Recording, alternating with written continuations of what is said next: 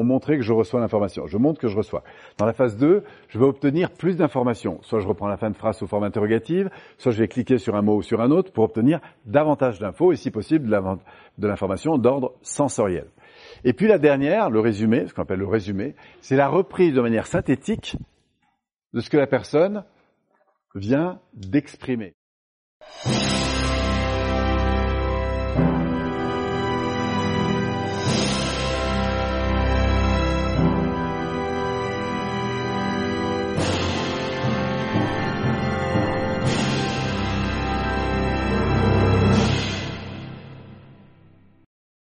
Un jour, je suis, c'est un truc de dingue. À une époque, je faisais beaucoup de voyages dans le désert.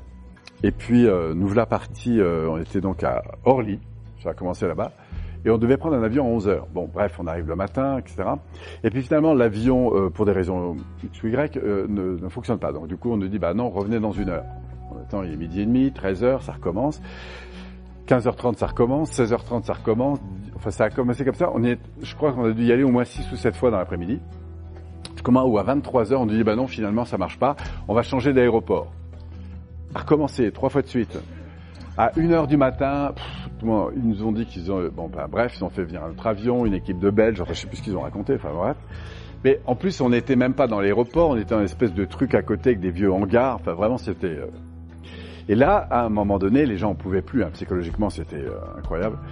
Et euh, puis on nous dit bon ben ok, on a trouvé un avion, on va y aller c'était pas très rassurant parce qu'il fallait traverser un endroit tout sombre, enfin c'était assez bizarre. Et là, il y a une femme qui est assise sur ses valises et qui dit non non, moi je prends pas l'avion euh, parce que euh, il va y avoir un accident. Complètement terrorisé. Alors tout le monde est là autour. Mais non madame, mais non madame, mais non, mais s'il faut pas avoir peur comme ça, euh, etc. Et là, je vois, j'étais avec Raphaël à l'époque, comme un consultant, on voit le truc et on dit là, il faut, qu'on intervienne. Sinon, euh... en fait, qu'est-ce qu'on a fait? Donc moi, je me suis approché de la femme en question, qui était assise et complètement paniquée. Et elle dit ah non, non j'ai peur, j'ai peur, j'ai peur. Euh... Et là, je la regarde et je lui dis en fait, ce qui se passe pour vous, madame, c'est que vous avez peur. Et je vous assure, le regard qu'elle m'a lancé, j'étais un peu son sauveteur au milieu de. Elle dit oui, j'ai peur. J'ai qu'est-ce que vous ressentez en fait? Qu'est-ce qui fait que vous avez peur? Ah, bah, pense que c'est un signe. Il faut absolument pas prendre cet avion. Euh, on va tous mourir. Mais le fait d'écouter et de reformuler, vous voyez, ça a permis de créer la relation. Plus on est dans un moment de panique, plus c'est important. Dans les urgences, pour avoir travaillé pas aux urgences, c'est très important de savoir faire ça. De reformuler ce que la personne est en train de vivre.